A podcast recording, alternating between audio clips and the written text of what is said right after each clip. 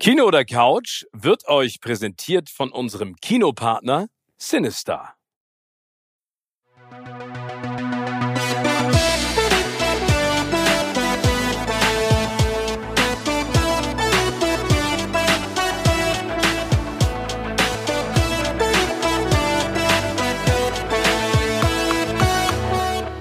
Neue Woche, neues Glück und natürlich eine neue Ausgabe von Kino oder Couch mit der klassischen Frage, diesmal an Timmy direkt als erstes. Kino oder Couch diese Woche? Ähm, Im Kino war ich. Yay. Ja, ich habe mich von vielen negativen äh, Kritiken nicht schrecken lassen und habe mir Babylon angeguckt. Im Rausch der Ekstase. Im Rausch der Du warst Ekstase. bestimmt in so einem Darkroom-Kino, um dich direkt dann äh, auf das einzustimmen, was da in den ersten 20 Minuten auf der Leinwand passiert. Ne? Ja, aber das war das, was mich ja so getriggert hat, was du mir vorab auch erzählt hast, dass es da so viele nackte Leute geben soll und Brad Pitt so. Aber gab's doch. ja, Aber ja, gab's auch. Deshalb musste ich diesen Hast du dir direkt einen Lackanzug angezogen und bist da reingeglitscht ins Kino. Nee, aber sag mal, hast du drei Stunden durchgehalten? Ich habe drei Stunden, ja, die Betonung liegt auf durchgehalten, muss man sagen. Also es ist nicht, dass ich den Film richtig schlecht fand, das jetzt auch nicht, aber er hätte für mich auch echt durchaus anderthalb Stunden kürzer sein Ja, können. das ist so geil, weil das, also das ging mir genauso. Ich habe es ja schon gesagt, äh, so anderthalb Stunden hätte der Film auch gereicht. Also ich, ich verstehe auch nicht, warum du den drei Stunden lang erzählst. Es gibt so viele Szenen, bei denen ich nicht verstehe, warum sie überhaupt in dem Film gelandet sind. Aber ich muss sie mir trotzdem nochmal angucken, weil ich höre so unterschiedlichste Meinungen von grottoid bis sensationell. Und ich frage mich immer so, wo ist sensationell? Ja, genau. Gut, das Grottoid verstehe ich auch nicht so ganz. Nee, das finde verstehe ich auch nicht. Das ist auch gemein. äh, hart in der, in der Bewertung, weil wirklich tolle Darsteller auch dabei sind und ähm, der Film auch schöne Momente hat. Aber sensationell äh, verstehe ich. Aber das es gibt ja immer mal wieder Filme, die, äh, wo die, die, die Kritik sich mit, mit Lob überschlägt irgendwie und ich äh, sprachlos davor sitze und, und mich frage, ob ich einfach keine Ahnung habe. Ja, aber ich glaube, das ist ja ganz häufig bei Kritiken so, dass, also Damien Chazelle ist ja, sag mal, wirklich ein sehr guter Filmemacher. Ja. Sehr junger, sehr guter Filmemacher.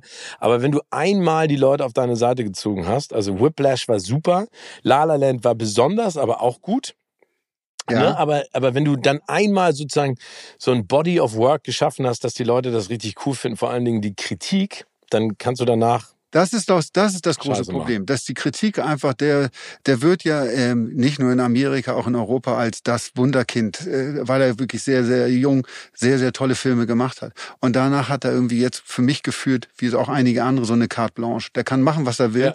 Und und die, die Kritikerinnen und Kritiker finden das toll. Das bei Quentin Tarantino übrigens finde ich ab und zu ein bisschen ähnlich mittlerweile. Also den äh, Once Upon a Time in Hollywood war ein Film, der Aber ja, den fand ich besser als Babylon äh, im Rausch der Ekstase.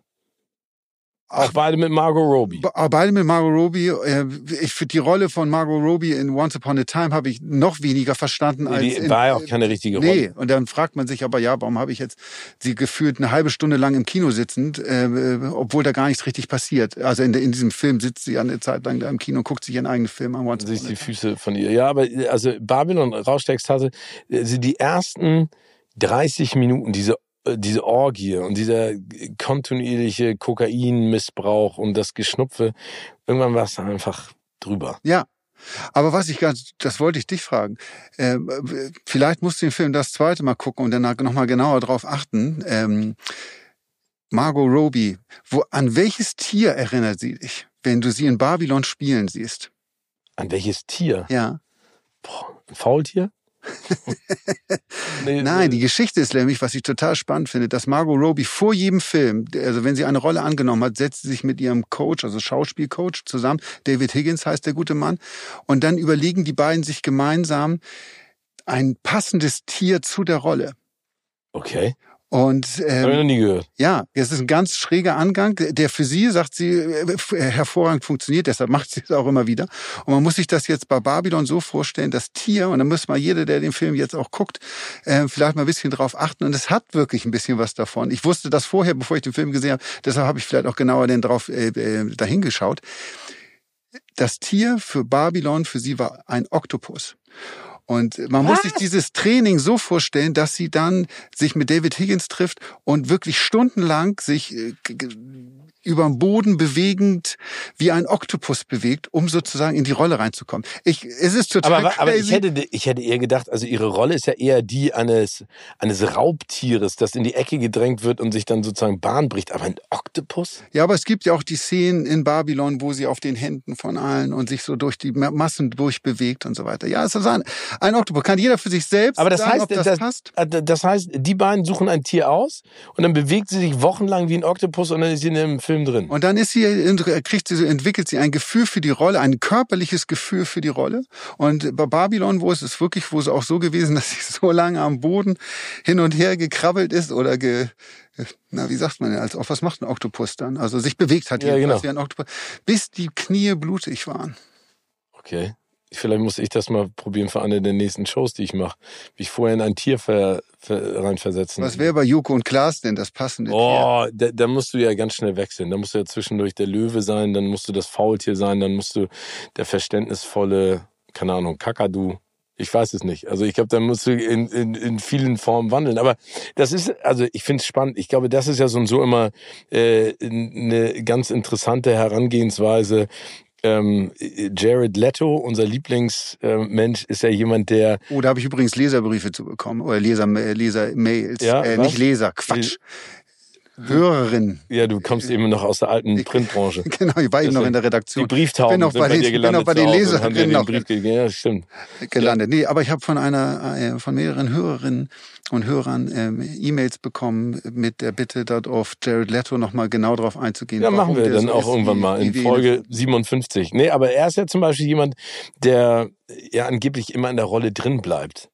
Auch on set. Ja. Und es gibt genügend Schauspieler und Schauspielerinnen, die sagen, das ist totaler Quatsch. Ne? Also dieses so, den darfst du dann nicht ansprechen, äh, wenn, wenn er beim Buffet ist oder sie, äh, äh, egal. Aber ich, ich finde es ja trotzdem spannend, wie, wie man sich darauf einlässt. Und man muss ja sagen, also nichtsdestotrotz, wie der Film ist, Babylon im Rausch der Ekstase, Margot Robbie ist wirklich eine sehr, sehr gute Schauspielerin. Also das hat sie ja seit ähm, hier unser, wie, wie hieß die, unsere Ice Queen nochmal, die sie gespielt hat, äh, nicht Nancy Kerrigan, sondern die, die Böse, die sie... Tonya Harding. Tonya Harding, äh, super. Also ich finde, sie ist einfach richtig gut. Ich mag sie auch total gerne als Harlequin ähm, oder Harley Quinn. Genau. Ähm, ich finde sie, ich finde sie wirklich richtig, richtig gut. In, in diesem Film Ba- Babylon war sie mir einen Ticken zu viel. ja. Ähm, aber ich glaube, dass sie auch mittlerweile, genauso wie Damien Chazelle, everybody's darling ist. Und sehr wahrscheinlich auch, und das müssen wir sagen, ähm, wir zeichnen diesen Podcast auf, bevor die Nominierungen für die Oscars bekannt gegeben werden. Ähm, ich kann mir gut vorstellen, dass sie nominiert wird für, für einen Oscar. Ich glaube nicht. Nee? Nein, ich glaube einfach, dass der, der das, das Box-Office, also die Einspielergebnisse äh, und die vielen Kritiken zum Film, den gesamten Film einen Strich durch die Rechnung machen werden bei den Oscars. Ja, also der, der Film allgemein. Ich glaube nicht, dass äh, Babylon oder Damien Chazelle eine Nominierung bekommen. Aber ich glaube, dass das ist ja, finde ich immer das Tolle.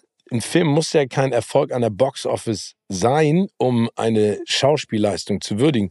Und die ist ja gut. Ich glaube nicht, dass Brad Pitt im Gegensatz wie bei den Golden Globes nominiert wird. Aber Margot Robbie könnte ich mir schon vorstellen. Ja, wobei, wie gesagt, auch in den USA die Kritiken teilweise und dann auch von den renommierten großen äh, Filmillustrierten und, und, und Portalen sehr, sehr negativ waren. Also äh, viel härter als das, was, was wir da beide, glaube ich, empfinden. Und, Ja, also ich, ich, es ist ein Film, den guckst du dir an. Also man muss ihn sich nicht ein zweites Mal angucken. Ich würde ihn mir gerne noch mal ein zweites Mal angucken, um zu verstehen, warum. Aber die Zeit fehlt mir. Ja, aber ich glaube, den, also bisschen Geld muss da noch in die Kasse auch reinkommen. Also du würdest vielleicht den, den Machern was Gutes tun, weil das Ding hat ja gekostet 80 Millionen in der Produktion und äh, Stand heute, glaube ich, hat es knapp 18 Millionen nur eingespielt. Was Aber für wen ist der Film? Das ist ja immer die Frage. Genau, das Wer guckt ich- sich das an? Ne, und ich finde, also du, du hast es vorhin gesagt, es ist ja abschreckend, wenn ein Film drei Stunden lang ist. Also bei Avatar ist es, fragt man sich auch, warum ist der drei Stunden lang, aber du weißt zumindest, auf was du dich einlässt. Bei Babylon, der hüpft so sehr hin, äh, hin und her und am Ende ist es dann auch so viel gedüdelt. Aber genug zu Babylon. Ich, ich, Aber eine Sache muss ich noch, eine lustige Geschichte zu Margot Robbie muss Ja, ich noch erzählen. erzähl. Die, ähm, und da war sie da war sie schon Star und, und glaube ich auch sogar für einen Oscar schon nominiert ähm, und hat dann aber einen Brief, einen Brief an Quentin Tarantino geschrieben.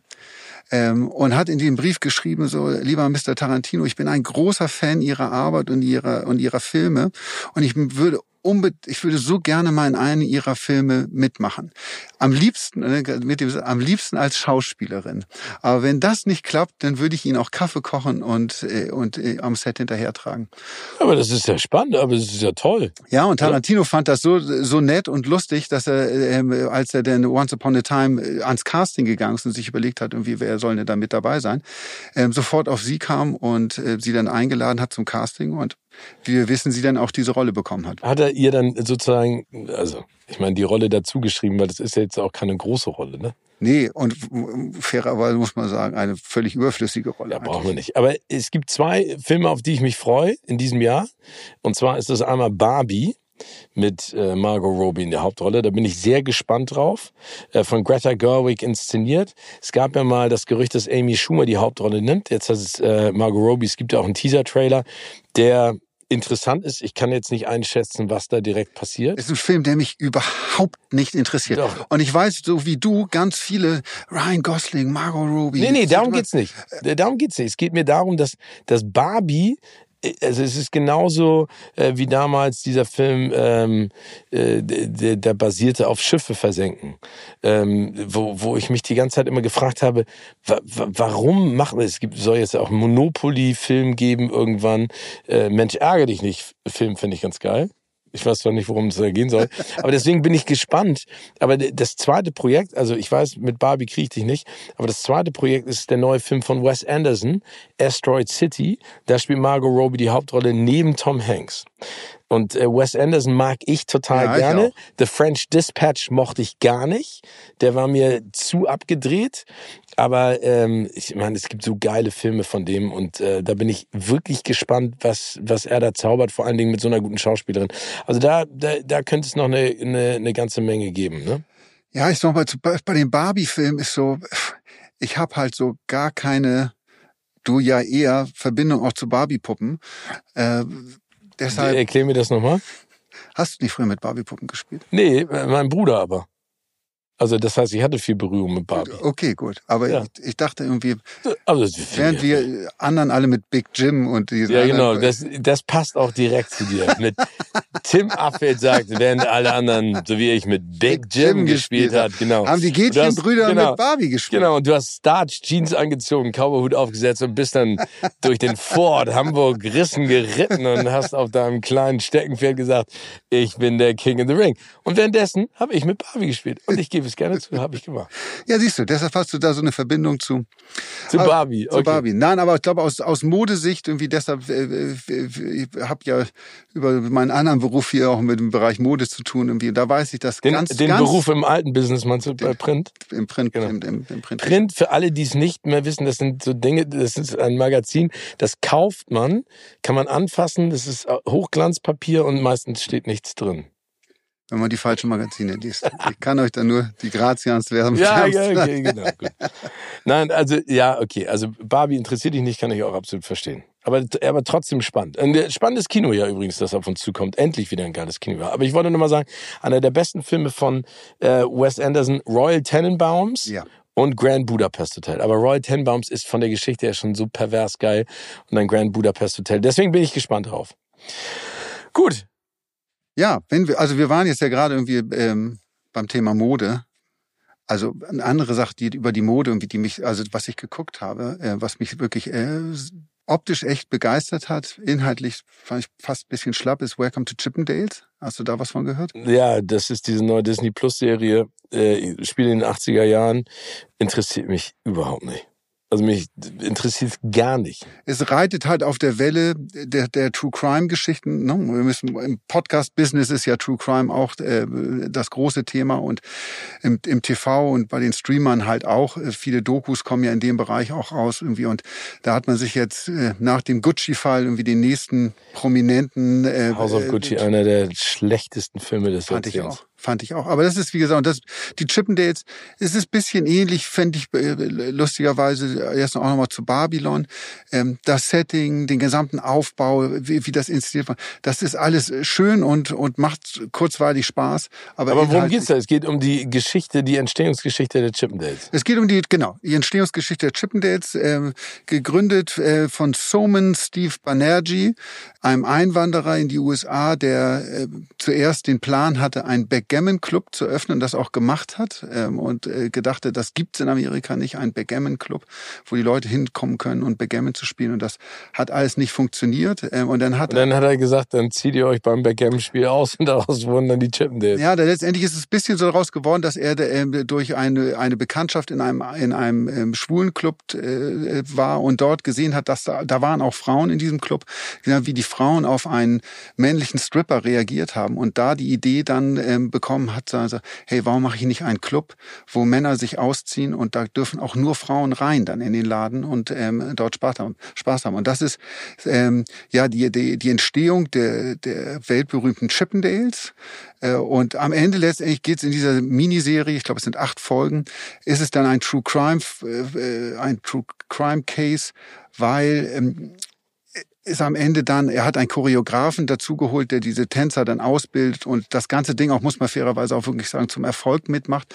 Und dann geht's zwischen diesen beiden Männern darum, wer ist eigentlich Mr. Chippendale, wer ist der Erfinder, wer ist der, der dieses Projekt wie aus der Taufe gehoben hat. Und es geht viel um verletzte Egos. Kleiner Spoiler, aber ich glaube, das ist jetzt äh, äh den meisten Leuten ohnehin bekannt. Äh, letztendlich gibt er dann äh, der, der Steve Jerry einen Mord in Auftrag und lässt diesen Choreografen ermorden dann. Ah, okay. Und, ähm, und das rollt diese Serie dann äh, auf alles. Und aus den Chippendales wurden dann die Sixpacks und da hat dann Mark Terenzi mitgetanzt. Stimmt. Der war ja auch mal was. Ja, genau. So einer, der ist jetzt bald verheiratet mit Verena Kehrt. Da kennst du dich besser aus. Nee, das, das ist doch dein, dein Metier. Da, nein, nein, nein, damit möchte ich nichts zu tun haben. Nee, natürlich nicht. Du schreibst dann erst, wenn die Hochzeit passiert ist oder kaufst sie exklusiv. Na okay, also welcome to the... Die Hochzeit, die du moderiert hast dann. Nein, ich habe das einmal gemacht bei Gülcan, haben wir schon drüber gesprochen. Ich mache das nicht nochmal. Aber ähm, äh, okay, also aber hat die dich jetzt angefixt? Fand sie gut? Wie gesagt, ich, Musik, Mode, alles was, das ist alles 70er-Style, das haben sie alles wunderbar inszeniert und, und schön aufgebaut und es macht Spaß, sich das anzugucken. Ähm, dieses ganze Gefühl, dieses Gefühl dieser Zeit auch nochmal zu bekommen. Am Ende bleiben die Charaktere, finde ich, leider ein bisschen flach und es ist alles sehr vorhersehbar, was dann da passiert. Kann man sich angucken, muss man aber nicht. Okay. Also ich war diese Woche nicht im Kino, ich habe es nicht geschafft, aber ich habe mir eine äh, ähm, sehnsüchtig heiß diskutiert äh, Serie angeguckt. Ähm, läuft jetzt in der ARD Mediathek und zwar ist das Asbest.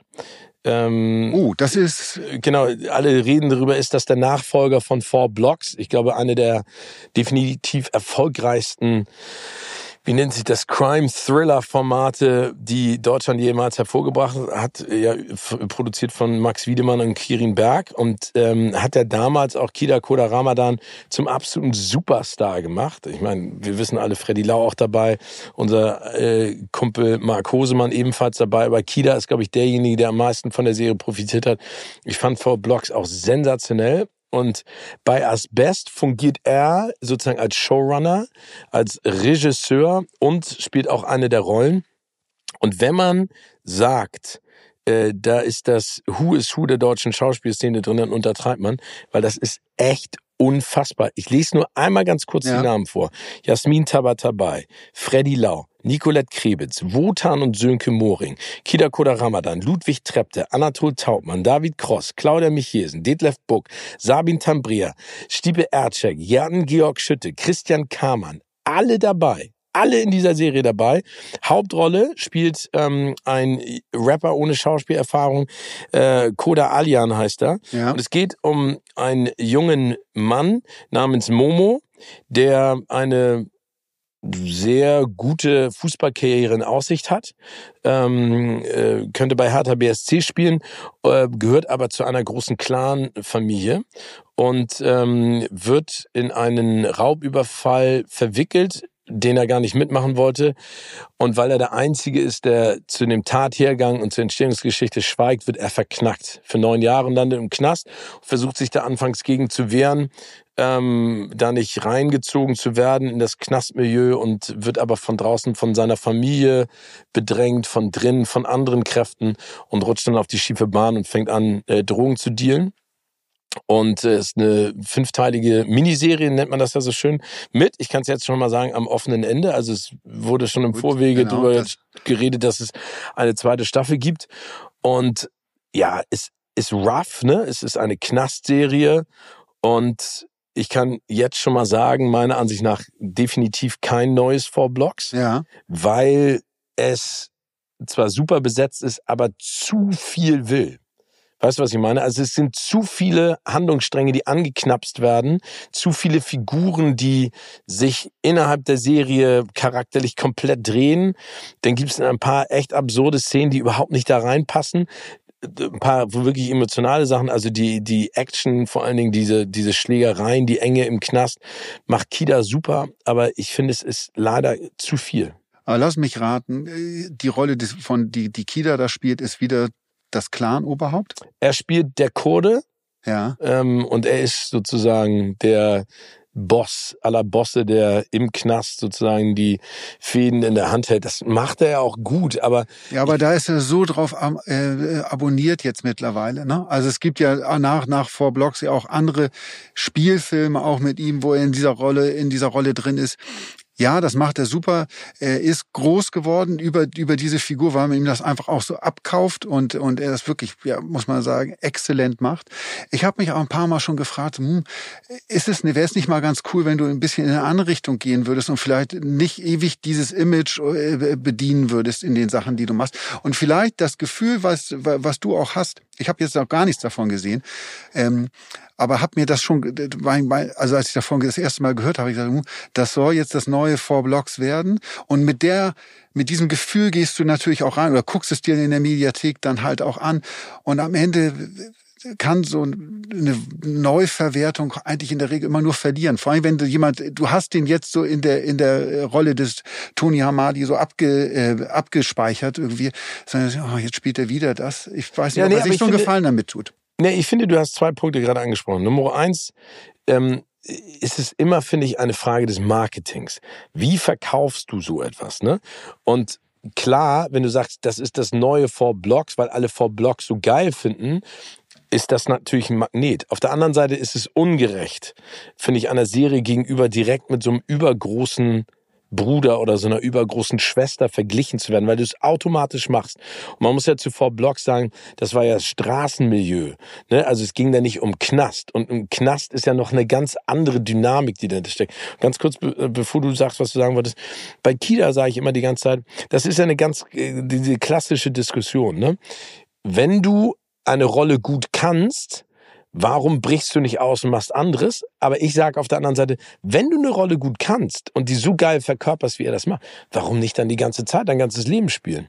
Ja klar, also das ja? will ich, das ist am Ende äh, eine Entscheidung, die er für sich ja treffen oder ein Schauspieler dann immer für sich selbst dann treffen muss.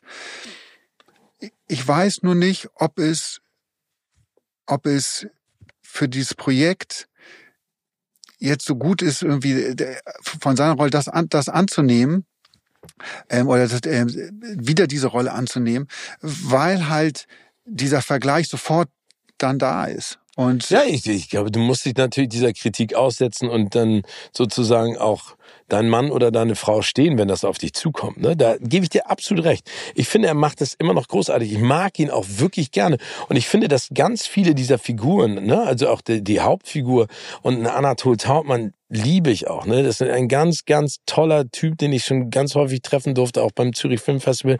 Ich mag ihn gerne, aber ich habe das Gefühl, dass dieser, dieser Film äh, manchmal hätte ihm weniger äh, gut getan. Ne? Also weniger ist manchmal mehr. Also das basiert ja auf, äh, auf dem Buch ähm, von Gerhard Mewes, der hat geschrieben Fair Play mit Mördern. Das basiert ja, weil der Fußballtrainer war in der JVA Fuhlsbüttel hier in Hamburg.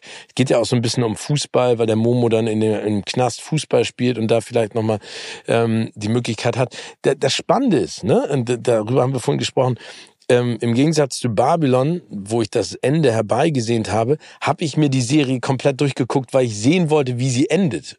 Trotz dieser Dinge, die mich zwischendurch gestört haben. Deswegen freue ich mich auch auf eine zweite Staffel.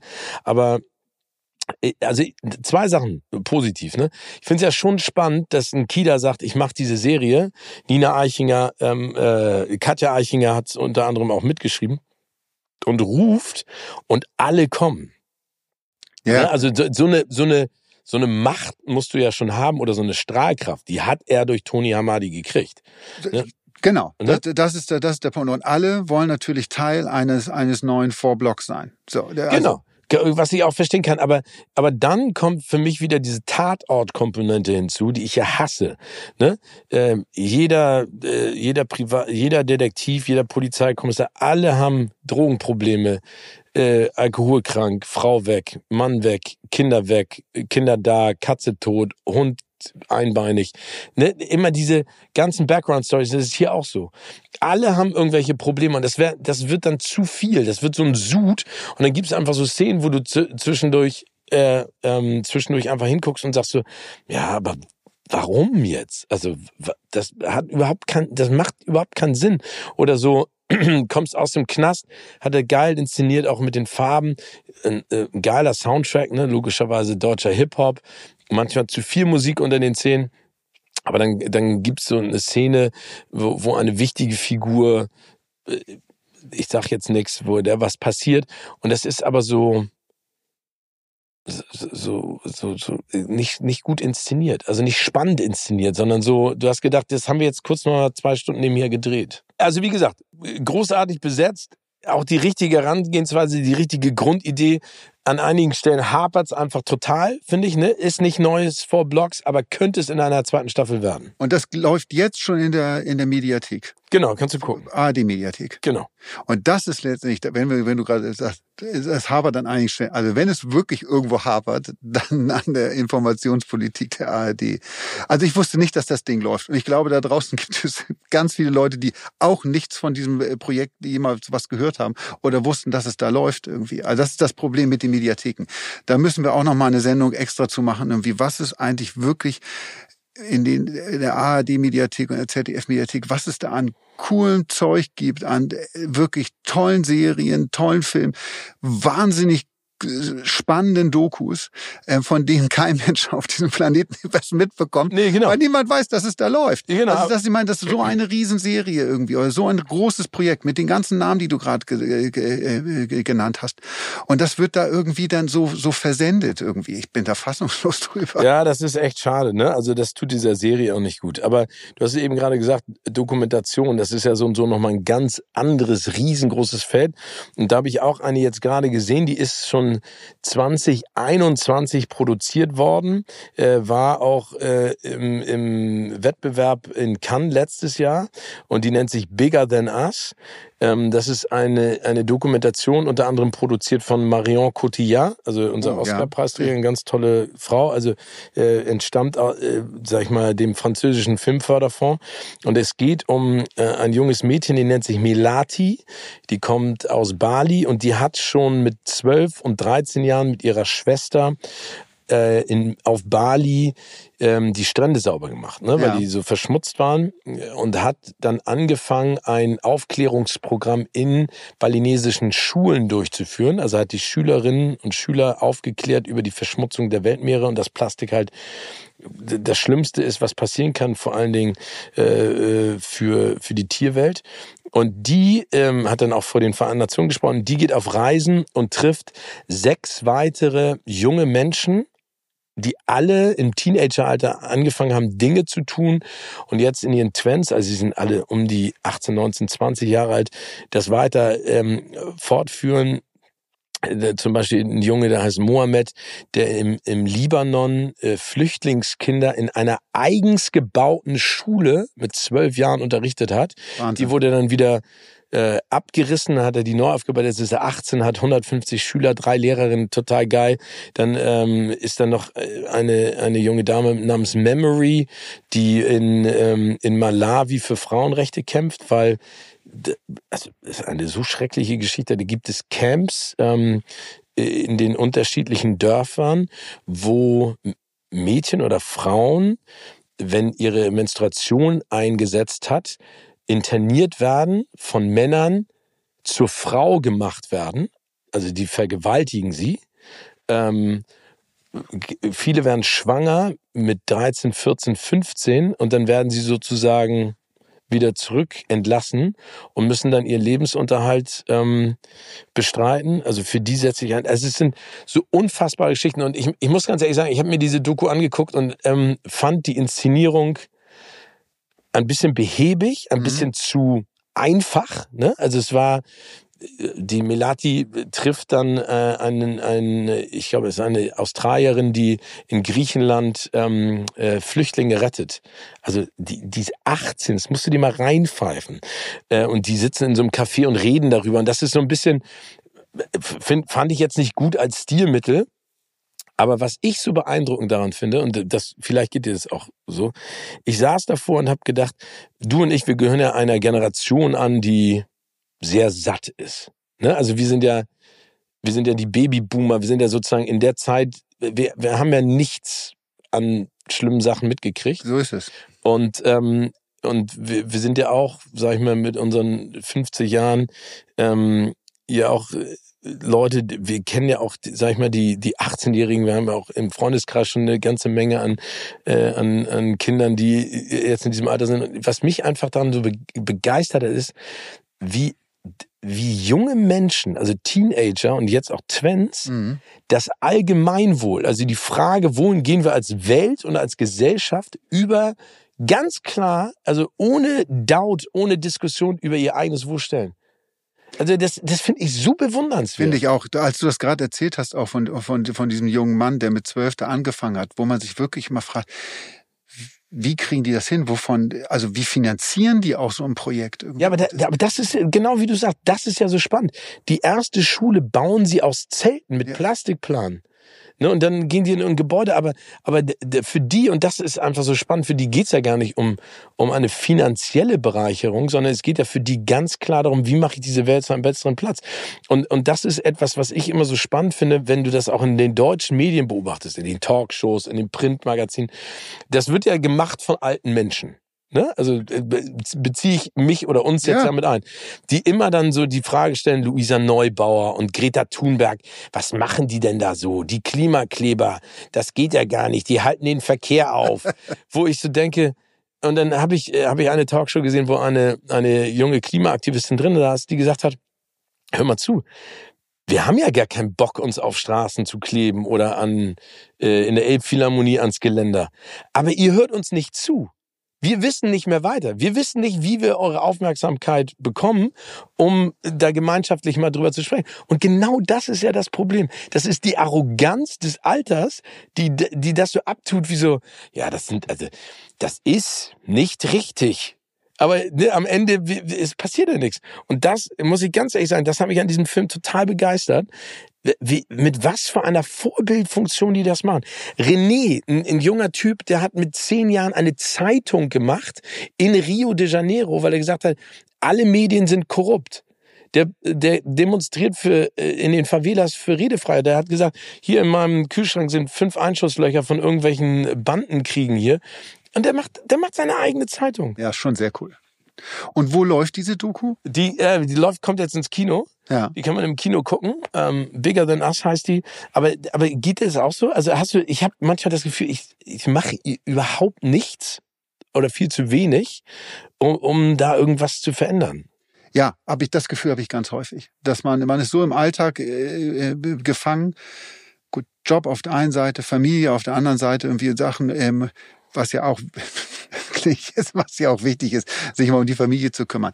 Nein, aber man letztendlich ist äh, Zeit ist ein großer Faktor und ich habe so eine große Bewunderung für äh, für diese Leute, ob auch ältere, ja, also gar nicht nur junge Leute, die äh, sich solchen Projekten widmen und äh, die auch andere Sachen dem komplett unterordnen irgendwie und da überhaupt nicht drüber nachdenken, wie was ist jetzt what's in for me, sondern äh, genau. äh, nur was kann ich tun irgendwie, um die Welt ein bisschen kleines bisschen besser zu machen, finde ich finde ich ganz toll. Und ja, also ich glaube, dass das schlechte Gewissen, was Dichter umtreibt, das treibt mich auch um, dass man eigentlich viel viel mehr ähm, sich auch in solchen Sachen ähm, engagieren sollte, ähm, gerade wenn man selbst Kinder hat, äh, ist es so, dass wir die Älteren, wo ich uns beide mal dazu zähle, ähm, viel zu faul sind und den Arsch eigentlich hochkriegen müssen. Ja, und, ich, und ich finde, das hast du absolut äh, sensationell und treffend gesagt. Und das nervt mich so dermaßen. Ne? Es nervt mich so dermaßen, dass wir in einer Gesellschaft sind, wo, wo Aktionismus immer mit Naivität und Dummheit gleichgesetzt wird.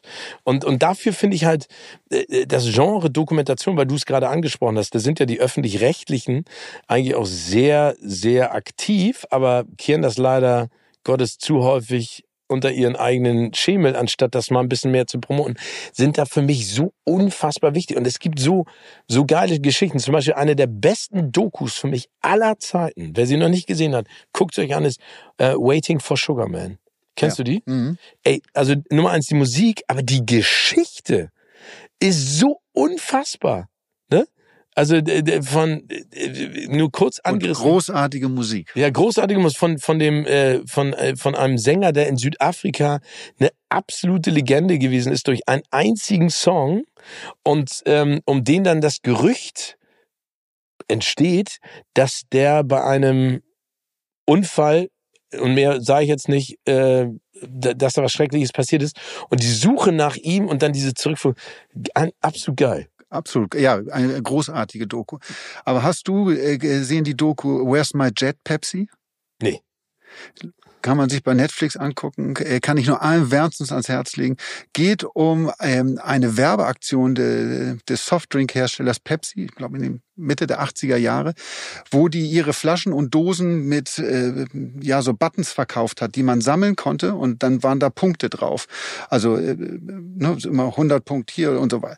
Ähm, und dann konnte man Punkte sammeln. Also je mehr Flaschen und so weiter ich gekauft, desto mehr Punkte konnte ich sammeln. Und dann ging es los. Ab so und so viel Punkten konnte man ein T-Shirt dann gewinnen oder ab so und so viel Punkten gab es dann eine Baseball-Cap.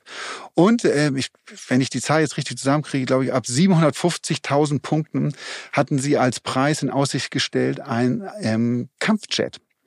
Nein. Der, der ja mehrere Milliarden kostet, wenn man das äh, so zusammenrechnet. Und da war ein junger Bursche in Amerika, der sich überlegt hat, hm, sag mal, wie komme ich denn an diesen Jet ran?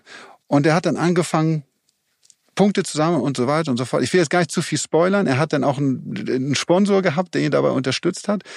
Und hat dann letztendlich durch einen Trick es hinbekommen, diese Punkte zu sammeln. Und ist dann ähm, zur Pepsi hingegangen, hat gesagt, so, wo ist jetzt mein, wo ist mein Kampfjet Pepsi? Rückt das Ding mal raus.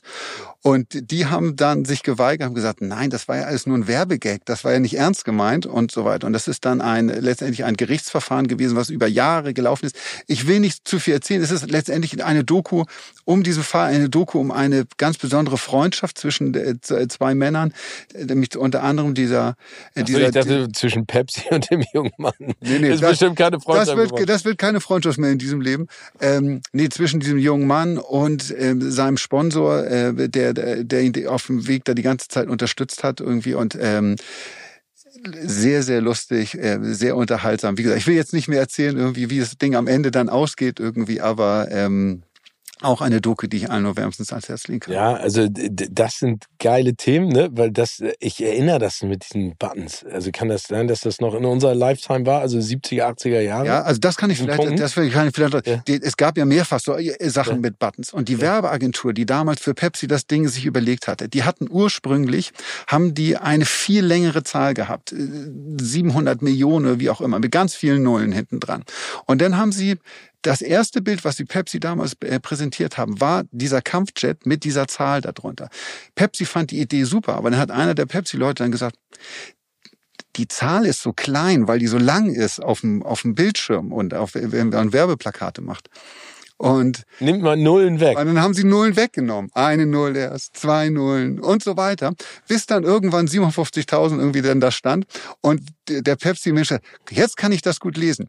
Aber zu dem Zeitpunkt haben alle vergessen, dass es ja auch die Möglichkeit gibt, dass man die sammelt. genau. Und haben die den dann wenigstens an den Eiern gekriegt? Weil das ist ja diese klassische Geschichte. Nein, natürlich, natürlich nicht. Am Ende ist, kann ich sagen... Äh, nee, nee, sag's nicht. Die Nein, nicht genau. Aber Where's My Jet Pepsi ist eine sehr, sehr lustige, kurzweilige Doku.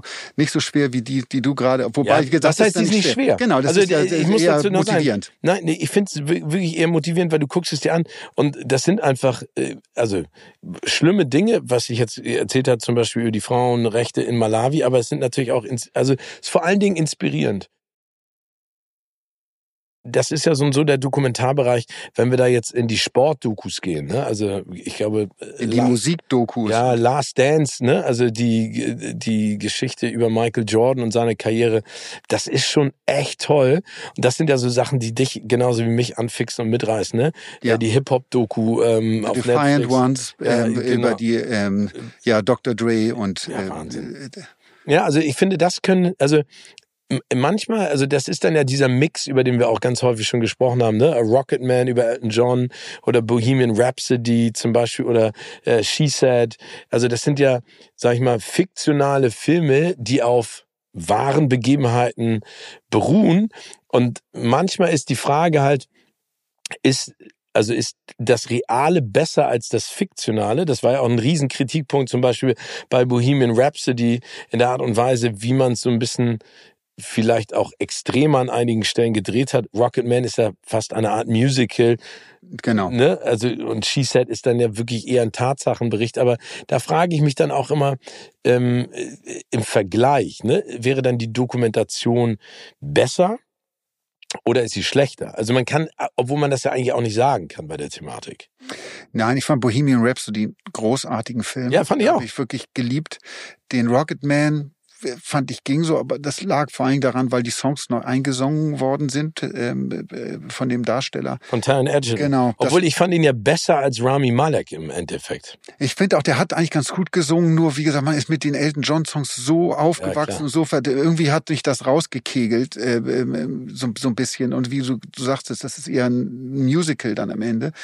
Ähm, ich mag einfach an diesen Dokus und an dem Realen, dieses, ich finde es einfach so spannend. Ähm, und wenn jetzt eine Queen oder eine Elton John Doku gedreht werden würde, ähm, die real zu sehen, so wie die sich wirklich damals Ja. irgendwie bewegt haben. Und das ist an Last Dance, dieser Michael Jordan Doku, die ja bei Netflix hier auch zu sehen ist, ähm, so spannend, diese Einblicke, die man da äh, be bekommt, hinter die Kulissen nochmal, irgendwie wie bestimmte Sachen an, äh, abgelaufen sind. Und die, Leute einfach so in echt zu sehen, das finde ich das, das Faszinierende. Ja, vor allen Dingen, was ich an der Last Dance Doku so spannend finde, ist ja, dass Michael Jordan ja auch in der Doku nicht gut wegkommt, ne, als Person. Man, man kann seinen Ehrgeiz bewundern, aber man die Art und Weise, wie er auch zum, mit Scottie Pippen umgegangen ist, ähm, auch Dennis Rodman hat er zwar dazugeholt, aber hat er alle im Prinzip rund gemacht. Aber er hat natürlich auch alle auf ein unfassbares Niveau gehoben. Ne? Das ist aber, das macht diese Doku gerade so gut, weil sie verschiedene Ebenen eines Menschen zeigt. Und, und, und der ist brutal schwierig, auch Michael Jordan gewesen, sicherlich. Also äh, mit dem zu spielen muss extrem hart gewesen sein. Aber wie du gerade gesagt hast, hat alle, die mit ihm gespielt haben, auf ein anderes Level äh, gehoben. Mich nerven, wenn wir bei Sportdokumentation, aber auch bei anderen äh, im Bereich der Dokumentation sind, mich nervt dieses reine Abgefeiere. Also jetzt, Ja, ja, es das gab ja. zum Beispiel, ja, läuft ja auch bei, bei, bei Amazon diese Schweinsteiger-Doku, die Till Schweiger gedreht hat. Überhaupt nichts gegen Bastian Schweinsteiger jetzt irgendwie. Toller Typ, toller Fußballspieler, das will ich jetzt gar nicht sagen. Ich fand die Doku am Ende echt schwach, weil es so ein- eine reine Gelobhudelei war irgendwie. Und ich finde es ja gerade spannend und die das auch zu zeigen, dass äh, auch ein Spieler wie Bastian Schweinsteiger auch schwache Seiten hat oder auch irgendwie hier oder da vielleicht auch mal irgendwie Probleme hat. Irgendwie, das macht ihn ja nur greifbar und menschlich und auch wie sympathischer, finde ich am Ende auch, jemand zu zeigen, dass er nicht, dass nicht immer alles super läuft, sondern dass man auch seine, ja, ich will jetzt nicht sagen düsteren Seiten, aber wie gesagt, schwierigen Seiten auch hat irgendwie. Und die wird der sicherlich auch haben. Aber das kommt halt da null durch. Nee, aber ich finde, das ist ja auch das, das Genre Doku. Also das Genre Doku bedeutet für mich ja immer eine kritische Auseinandersetzung mit der Thematik oder mit der Person. Und das kann ja in beide Richtungen gehen. Ne? Also ich glaube, dass es natürlich schwierig ist, Bastian Schweinsteiger zu einer Doku zu animieren und so einen Einblick in sein Privatleben zu kriegen, wenn du sagst, ich mache dich am Ende rund ist er ja auch nicht die Persönlichkeit für, aber trotzdem muss man auch zwischendurch mal die anderen Seiten zeigen und mal tweaken und mal dran arbeiten genau. und dran schrauben. Geht ja auch nicht um rund machen. Ich nein, nein. An, Michael Jordan wusste auch, ne, der stand ja für, für, für Interviews für diese Doku auch zur Verfügung und der wird schon gewusst haben und der, äh, die Fragen waren ja auch in die Richtung, wo, er, wo man selbst in diesen Interviewsequenzen merkt, dass ihm bewusst wird, ui, ähm, ja, da war ich jetzt vielleicht nicht so ganz so nett zu meinen Mitspielern. Irgendwie. Aber er sagt es ja auch. Ja. Er, er sagt es ja in der Doku, ne? Er sagt, na, das war mir völlig egal. Ne? Also es ist ja auch spannend, das sind ja auch diese Heldengeschichten. Also wir haben ja schon häufig auch darüber gesprochen, dass das eine Art der Inszenierung ist, die wir alle ja auch toll finden. Ne? Also die meisten Dokus über Persönlichkeiten haben ja immer diesen klassischen Story-Arc. Ne? Kommen von irgendwo her, arbeiten sich hoch, fallen ein Loch und äh, äh, kommen dann wieder zurück äh, als Held. Deswegen ist es ja auch so, oder Heldin, ist es ja auch so, dass die, ganz viele Leute sagen, das, das Leben schreibt einfach die spannendsten und unfassbarsten Geschichten. Ne? Also wir, reden wir mal gerade über den Super Bowl, was da jetzt gerade abgeht mit unserem unserem Rookie äh, ähm, großartigen Quarterback, der der jetzt ja die Chance hat, den Super Bowl mit nach Hause zu gewinnen. Und das wäre so eine klassische Abrundung. Brooke Purdy, der das wäre so eine klassische Abrundung einer Heldengeschichte. Ne? So ist es, genau. Ja, eine, eine unfassbare Geschichte. Brock Purdy, der ja. für die San Francisco 49ers spielt. Mein Team damals in den 80er Jahren, da waren die ja noch ganz groß. Joe Mon die Joe Montana. Die Joe Montana-Zeit, jetzt ist es ja, jetzt kommen sie endlich wieder. Ja, aber ich sag dir, über den wird höchstwahrscheinlich auch eine Doku jetzt Klar. demnächst gedreht, weil diese, diese Story, die dahinter steckt, so, so unglaublich ist. Wo wir gerade bei Dokus sind, eine, die bei mir auf der Liste steht, die ich mir unbedingt angucken will, ist die über Slatan Ibrahimovic. Ja. Gibt es ja eine. Und ich habe jetzt so eine lustige Geschichte gehört über Ibrahimovic. Der hat, der ist ja ähm, nach Amerika Amerika gewechselt und hat dort für LA Galaxy äh, Fußball gespielt, das Team, für das auch David Beckham immer Fußball gespielt hat. Und als er in LA ankam, war natürlich ein bisschen, so ein bisschen äh, Medienrummel und LeBron James, der, der, der Star-Basketballspieler der LA Lakers, hat ihm und muss man sagen, einer der größten Sportstars, die es in Amerika überhaupt gibt momentan. Oder hat, der Welt. Oder ja. der Welt, hat ihm ein Trikot geschenkt. Als äh, Willkommensgeschenk hat er ihm ein, hat er Slatan Ibrahimovic ein Trikot geschenkt oder ihm schicken lassen. Und ähm, Ibrahimovic hat dieses Trikot bekommen und hat dann drauf unterschrieben und es zurückgeschickt. Aber das ist das Slatan. Ein so cooler Typ wie und also diese selbst und über ja, wie du gerade sagst, also es ist wie geht's bei Dokus auch irgendwie Leute, gerade Prominente im Sportbereich oder auch im, im, im Pop- oder Filmbereich, die kommen ja häufig dahin, wo sie sind, irgendwie, weil sie irgendwie so das so, so, so, so eine besondere Magie auch haben oder was Besonderes haben, ob verrückt oder wie auch immer. Und das finde ich gerade spannend an diesen, an, an, an solchen Dokus irgendwie zu gucken, irgendwie, wie sind diese Menschen wirklich. Und ja, je näher da die Kamera rankommt und, je, und die differenziert dann Bild auch ist, was da vom, vom Menschen ge, ähm, ähm, wieder gespiegelt wird, desto besser ist es. Also da kommen wir aber zu einem Themenbereich bei Dokus, was mir echt total fehlt, sind richtig geile Dokus über Schauspieler und Schauspielerinnen. Ja. Da gibt es nicht viele, muss ich ganz ehrlich sagen. Das die, sollten wir die, vielleicht mal angehen. Das sollten wir wirklich vielleicht mal angehen, weil da gibt es natürlich äh, hier mein bester Feind, äh, äh Werner Herzog über Klaus Kinski. Klaus Kinski ähm, das sind so Sachen, wo ich mir viel mehr wünsche, ne? Also, weil wenn du mal wirklich in die Geschichte reingehst, ne? Also hier ein Charlie Chaplin zum Beispiel oder ein Cary Grant, also da gibt es so viele Schauspieler und auch Schauspielerinnen, wo du mal die ganze Figur dir auch mal angucken kannst. Das, was ja Babylon so ein bisschen versucht, diese Stummfilm, Tonfilm-Ära äh, zu beleuchten. Aber da ist, ist so viel. Ja, aber auch, auch aktuell. Also da werden wir sicherlich auch noch hier ein bisschen mal drauf eingehen, was die Geschichten, die du von Johnny Depp erzählt hast, ja. irgendwie was, äh, was man da alles machen könnte und äh, der ja sogar Bock auf eine eigene Doku hätte, äh, äh, die man machen könnte mit ihm. Also, liebes ZDF, liebe ARD, Pro7, wer auch immer ihr seid, Netflix, gern auch Wir sind hier, äh, meldet euch doch mal irgendwie, ob wir nicht gemeinsam so ein Projekt auf, auf, auf, die, auf die Rampe schieben können. Aber also ich würde gerne in der nächsten, in der nächsten Ausgabe wirklich gerne mal über deutsche Filmtitel mit dir sprechen. Oh ja, sehr, sehr Dass wir gerne. uns da die, die Top 100 mal raussuchen und da, also, äh, wie gesagt, nur als kleiner Teaser, ich weiß noch, dass es einen Film gibt von Mark Wahlberg, der heißt The Corruptor und auf Deutscher, auf Deutsch heißt er Der Corruptor oder irgendwas. Also völlig absurd. Aber das äh, finden wir alles raus. Also, ihr Lieben, bleibt gesund und munter. Genau. Bis nächste Woche. Tschüss.